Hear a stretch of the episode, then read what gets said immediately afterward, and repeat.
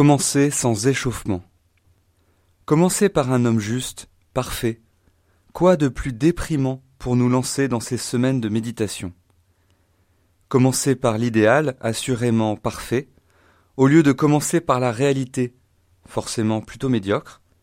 N'est-ce pas placer la barre suffisamment haut pour être sûr de passer en dessous?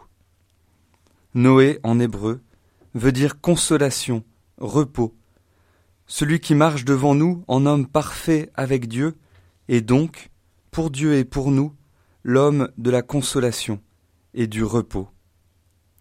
Consolation pour Dieu, car tandis que la méchanceté de l'homme était grande sur la terre, et que toutes les pensées de son cœur se portaient uniquement vers le mal à longueur de journée, voilà qu'un homme, Noé, trouve grâce aux yeux du Seigneur repos pour nous, car en raison de ce seul juste, la création trouve grâce aux yeux du Seigneur.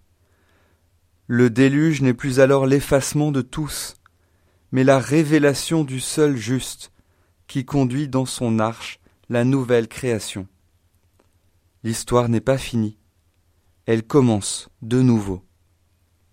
Commençons donc avec Noé, pour commencer avec le Christ, notre consolation et notre repos, seul juste et seul parfait.